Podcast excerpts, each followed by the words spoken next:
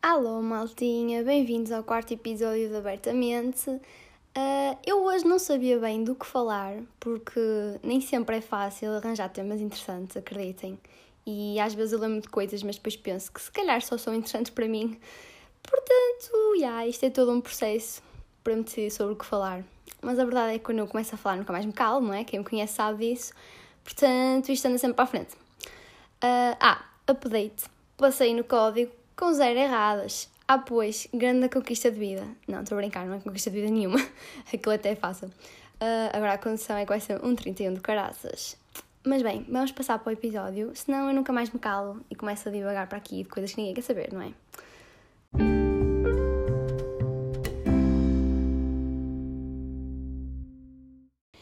Bem, vocês já sabem que, para além dos assuntos aleatórios que me vão surgindo assim do nada, uh, eu gosto sempre, ou pelo menos tento sempre falar sobre algo que eu acho que está errado no mundo, para dar assim uma parte educativa aqui ao podcast, não é?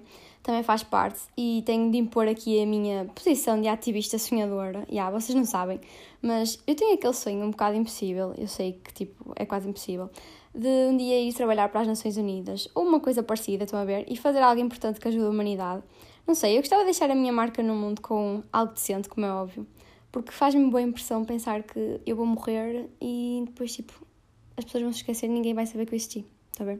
Não sei, isso faz-me impressão. Uh, a minha mãe outro dia estava a dizer que eu devia inscrever-me num partido e eu fiquei tipo, olha, talvez nem seja má ideia.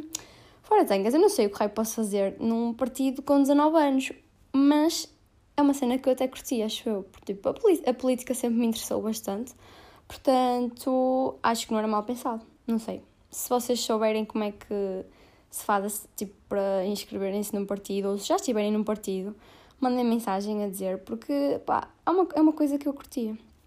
Uh, ok, já fiz aqui grande parênteses, parecia o Estou Miguelino, quem o conhece sabe do que eu estou a falar. Uh, e há tudo isto para dizer que eu sou uma dessas pessoas iludidas que acha que pode mudar o mundo. E pá, não sei, devo ter uma veia educadora da minha mãe e, e, não sei se estou certa ou se estou errada, mas, posso, mas gosto sempre de tentar elucidar-vos sobre algumas cenas que se passam no mundo que acho que só faz bem não sermos por ignorantes e aproveitarmos toda a informação que temos disponível à nossa volta, que é demasiada, portanto, só não sabe quem não quer saber.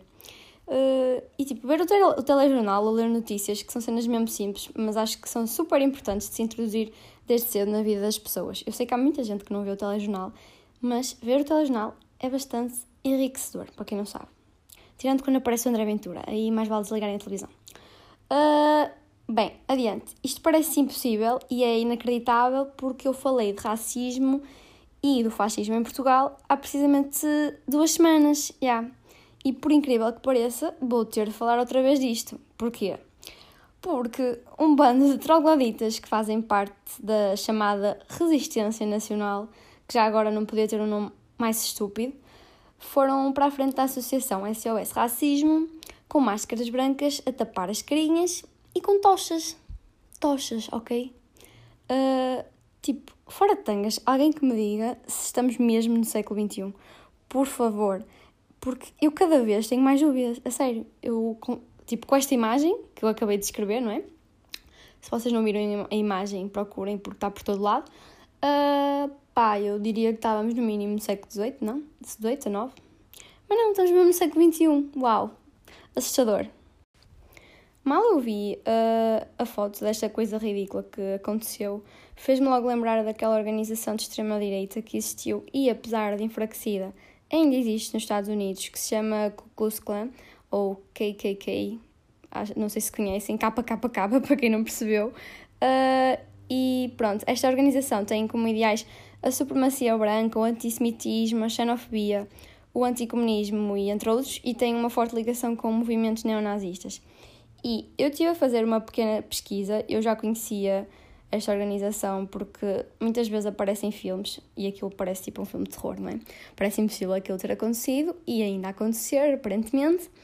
Uh, mas pronto, tive a fazer uma pequena pesquisa e basicamente a KKK ou KKK, eh, surgiu no Tennessee no final da Guerra Civil Americana, que, para quem não sabe, basicamente separou os Estados do, os estados do Norte dos do Sul, que são, sempre foram os Estados mais racistas, devido a conflitos raciais. E isto piorou depois do Abraham Lincoln ter abolido a escravatura nos Estados Unidos e começaram a ser discutidas questões que considerariam o direito ao voto e à posse de propriedades privadas aos negros americanos e ainda dar-lhes direitos civis que os tornariam juridicamente iguais aos americanos brancos. Pronto, isto levou a que milhares de antigos escravos fossem perseguidos, pancados e assassinados nos Estados solistas, eh, assim como as pessoas que defendiam os direitos civis para os afro-americanos.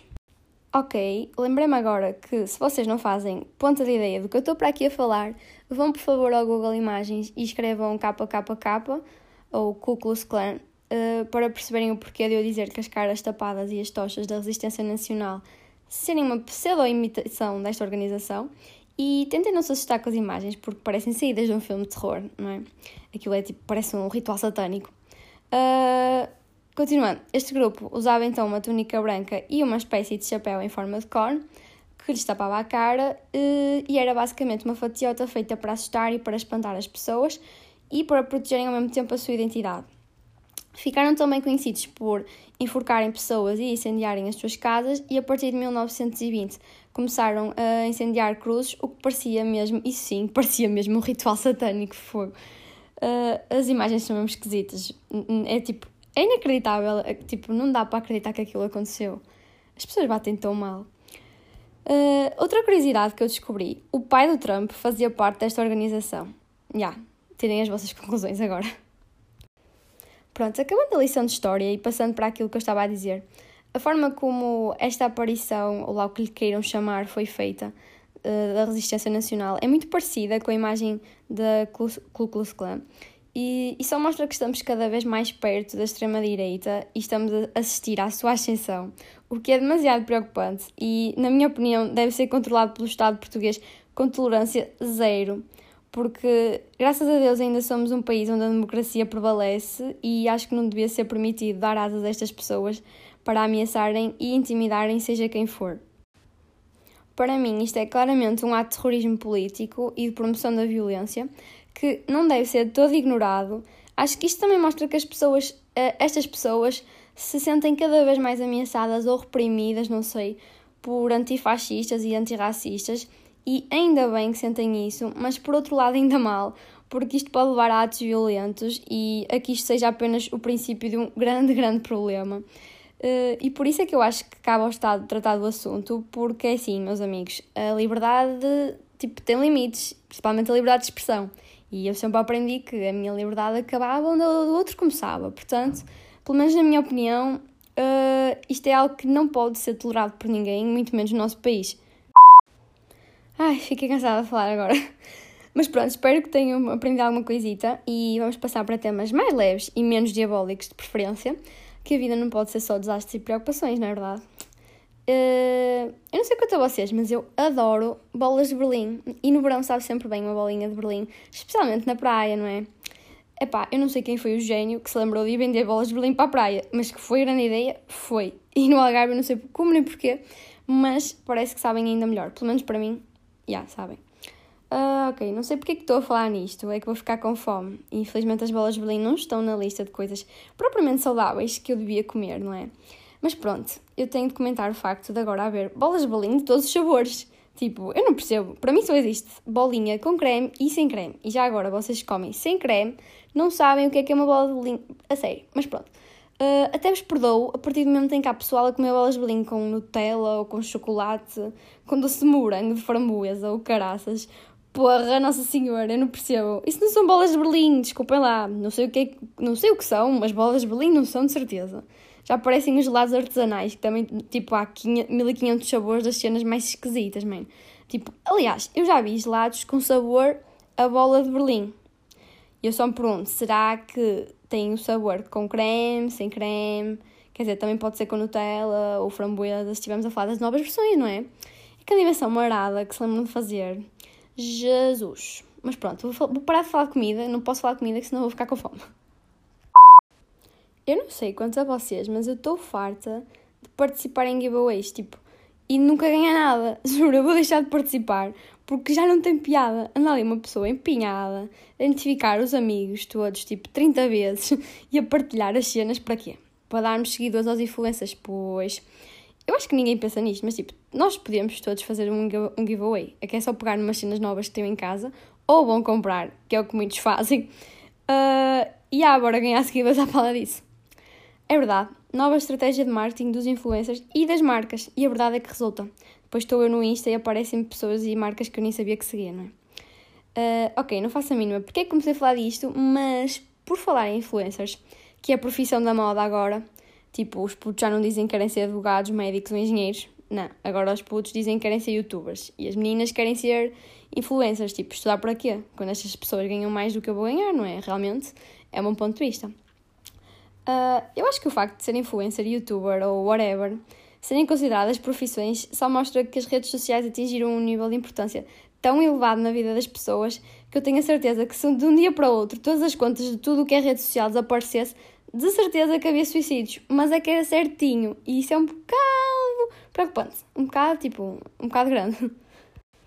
É assim, que as redes sociais fazem parte dos nossos dias, é certo, e trazem imensas vantagens de comunicação, mas ao mesmo tempo, se forem usadas em exagero, eu acho que acabam por se tornar num vício, óbvio que não tão perigoso como o álcool, o tabaco ou o vício no jogo, mas acho que se cria uma dependência tão grande que chega a ser emocional e pode afetar mesmo o psicológico das pessoas.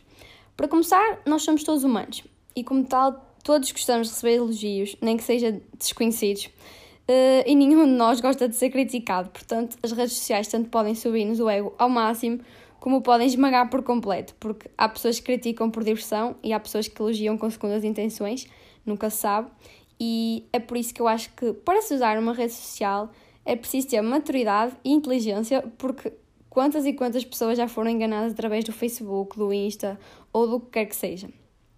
E a cena é que eu vejo cada vez mais crianças com contas e a darem importância a coisas que não têm importância, muito menos naquelas idades. E, opa, eu fico parva, juro, eu fico parva. Eu percebo que elas vejam a Helena Coelho e a Bárbara Corby e queiram ser como elas. Eu também vi a Ana Montana no Disney Channel e achava que podia ser cantora. Mas, tipo, uma coisa é ver Disney Channel, outra coisa é explorar um universo de conteúdos que há nas redes sociais e que nem todos, ou melhor, a maior parte, não se destina a crianças. E eu pergunto-me, onde é que estão os pais que deixam miúdas de 10 anos ou menos terem acesso ilimitado a conteúdos na internet e terem contas no Insta, no Insta que toda a gente, está, tipo, seja com boas ou más intenções, pode ter acesso. Tipo, eu não tenho nada a ver com a educação que as pessoas dão aos filhos, não é? Mas acho que não é preciso pensar muito para perceber que há muita, mas mesmo muita merda e muitos perigos na internet com os quais uma criança não sabe de todo lidar. Mas pronto, eu só estou a dizer isto porque vejo miúdas mais importadas com quantos gostos seus seguidores têm no Insta do que com brincar com nenucos ou com Barbies, que é para o que têm idade. Uh, acho que vão ter mais que tempo suficiente para lidar com a toxicidade que as redes sociais às vezes trazem quando crescerem, mas isto é só a minha opinião. Enfim, uh, agora as crianças da equação, que para mim são o grupo com o qual se devia ter mais atenção, e acho que as próprias redes sociais deviam ter métodos mais restritos na criação de contas, porque, por exemplo, no Facebook é só mentir no ano em que se nasceu para ter conta, e isso faz com que seja extremamente fácil para os putos que nasceram na era da tecnologia fazerem o que quiserem, mas pronto, esquecendo isso. Há mesmo muitas pessoas adultas que também vivem para as redes sociais e se esquecem das relações reais, que são as que realmente importam para mim, e isso gera tantos problemas no mundo, meu Deus. Uh, eu vi um programa que acho que era no, no TLC, que era sobre pessoas que se conheciam pela internet e depois casavam. Tipo, digam-me onde é que isto faz sentido. Depois, óbvio, que eram todos enganados, porque eram tipo só casamentos por interesse, ainda por cima aquilo eram tipo sempre pessoas dos Estados Unidos casavam com pessoas tipo de outros países bem pobres, estão a ver? Uh, é sério. Para mim é absurdo gostar de alguém e, sobretudo, confiar em alguém com quem nunca estive na vida, tipo na vida real, estão a ver? Mas, mas sei que há pessoas em, em situações vulneráveis que se deixam levar por outras e opá, não sei, faz mesmo impressão as pessoas serem enganadas sem sequer se aperceberem. E acho que é isto o pior das redes sociais e as pessoas deviam ter mesmo muito cuidado com o que publicam e valorizar menos aquilo que não é no fundo real, estão a perceber? Também não pensem que eu sou contra as redes sociais, não é? Aliás, para mim o Twitter é uma completa fonte de informação e um mecanismo de liberdade de expressão enorme às vezes até demasiado, não é? As pessoas põem-se para lá a dizer coisas sem pés nem cabeça, às vezes. Mas pronto, isso acontece em todo lado, tem de saber selecionar a informação. Uh, para quem gosta de tirar fotos como eu, o Insta também é incrível para isso e não só. Uh, mas lá está, acho que as redes sociais devem ser usadas como um recurso que temos disponível e não como uma prioridade. E para além disso, devem ser usadas para o bem e não para criticar pessoas de forma livre e gratuita, ok? Por falar nisso, no outro dia partilhei uma publicação sobre os campos de concentração para muçulmanos que há na China, que são um completo crime contra a humanidade. E há uma petição para tentar que libertem as pessoas. Não sei se vai valer de alguma coisa, não é? Porque ninguém vai libertar pessoas na China se não ganha nada com isso. O ser humano é assim, para variar. Uh, mas não vos custa nada assinar, é tipo um minuto do vosso tempo pela possibilidade de vidas. Portanto, se quiserem assinar, mandem-me mensagem que eu mando-vos o link. Uh, e pronto, é deste tipo de coisas que eu estou a falar quando digo que as redes sociais poderiam ajudar o mundo se as pessoas as soubessem utilizar. E agora, voltando à cena dos influencers, uh, lembrei-me agora, é raro ver publicações deles a alertar para coisas destas que se passam no mundo e sendo eles pessoas com montes de seguidores e tendo a capacidade de fazerem chegar a mais gente assuntos que realmente são importantes de saber e de serem discutidos, acho que deviam aproveitar mais o alcance que têm para isso do que para fazerem giveaways, por exemplo. Não é? Mas pronto, isso é só a minha opinião. E era o que eu faria se estivesse na pele deles. Aliás, eu já faço e sou mas a ninguém, portanto. Yeah. Eu não sei se isto vai resultar porque nem sei se alguém está realmente interessado naquilo que eu estou para aqui a dizer, não é? Mas eu curti fazer uma cena regular aqui no podcast, também para ter assim uma interação com vocês, que é no fim de todos os episódios responder a perguntas vossas, ou mesmo falar um pouco sobre temas que vocês queiram, tipo discos pedidos, estão a ver? Uh, não sei, digam-me o que acham, gostava de ter o vosso feedback em relação a isso. Uh, a minha ideia era meter no meu Insta aquelas caixinhas onde vocês podem escrever o que quiserem ou podem mandar-me tipo, mensagem durante a semana, uh, se quiserem. E eu fiz mais ou menos a experiência há bocado e algumas pessoas mandaram. Uh, desde já, obrigada a esses, vocês são top por colaborarem aqui com a Miss Zé Ninguém. Uh, e portanto eu vou responder algumas perguntas que me mandaram. Então, a primeira pergunta era destino ou probabilidades? É assim, eu gosto de dizer que acredito no destino, principalmente no amor. Estão a ver, tipo, se duas pessoas foram feitas para ficar juntas, vão acabar por ficar. E às vezes, tipo, às vezes eu acredito mesmo nisso. Mas, por outro lado, eu sou uma pessoa mais racional e lógica, portanto, acho que vou mais para o sentido da oportunidade. Porque, tipo, na vida tudo, uma, tudo é uma questão de oportunidade e de escolhas das pessoas. Portanto, não sei se o destino terá alguma influência nisto. Mas pronto, às vezes é engraçado acreditar que sim. Mas, já, yeah, eu acredito mais em probabilidades. Ok, disseram para falar basicamente da diferença entre escola privada e escola pública. Uh, eu andei numa escola privada na primária, depois uh, no básico andei numa escola pública e no secundário andei no Colégio Gaia, que para quem não sabe uh, não se paga no secundário, portanto, apesar de ser uma escola privada, eu considerava como se fosse uma escola pública porque eu não pagava e não tinha ido para lá se pagasse. Portanto, é assim, na primária eu acho que como é aquela altura em que nós estamos a formar uh, todas as nossas bases, basicamente, quer em termos escolar, quer em termos de pessoa, acho que compensa ir para uma escola privada, tipo, dão-nos sempre mais atenção e é sempre um ambiente diferente dos das escolas públicas. Não que eu tenha alguma coisa contra as escolas públicas, mas tipo, acho que quem tiver possibilidade é um bom investimento. Uh, depois, depende da pessoa também. Tipo, eu sempre fui muito certinha e há pessoas que podem se desviar mais facilmente numa escola pública do que numa escola privada. Pá, não sei, depende das pessoas que encontrares em cada uma. Uh, mas acho que também não é por aí. Porque, opá, eu costumava dizer que os meus filhos iam para escolas públicas e tipo, eu não me importo que eles vão para escolas públicas, mas se tiver possibilidades, acho que os vou pôr em escolas privada, privadas porque, tipo, acho que quem tem possibilidades deve investir na educação dos filhos.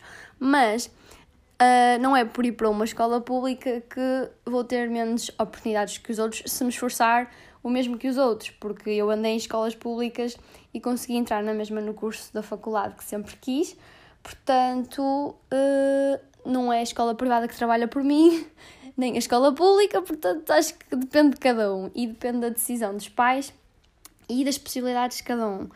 Agora, escola pública, escola privada, tipo, são decisões de vida que, olha, nunca sabes se vai ser melhor numa ou noutra, porque depende mais das pessoas que encontras em cada sítio do que propriamente da escola, acho eu. Não sei, é a minha opinião. Bem, maltinha, acho que vou ficar por aqui, que isto já está a ficar bastante grande. Uh, Sugeriram-me que eu começasse a gravar o podcast também em formato de vídeo para o YouTube e eu já vi que muita gente gostava que eu fizesse isso, portanto acho que vou tentar, não é? Não tenho nada a perder. Vamos ver se eu consigo no próximo episódio trazer vídeo para o YouTube. Uh, e pronto, espero que tenham gostado do episódio e até para a semana.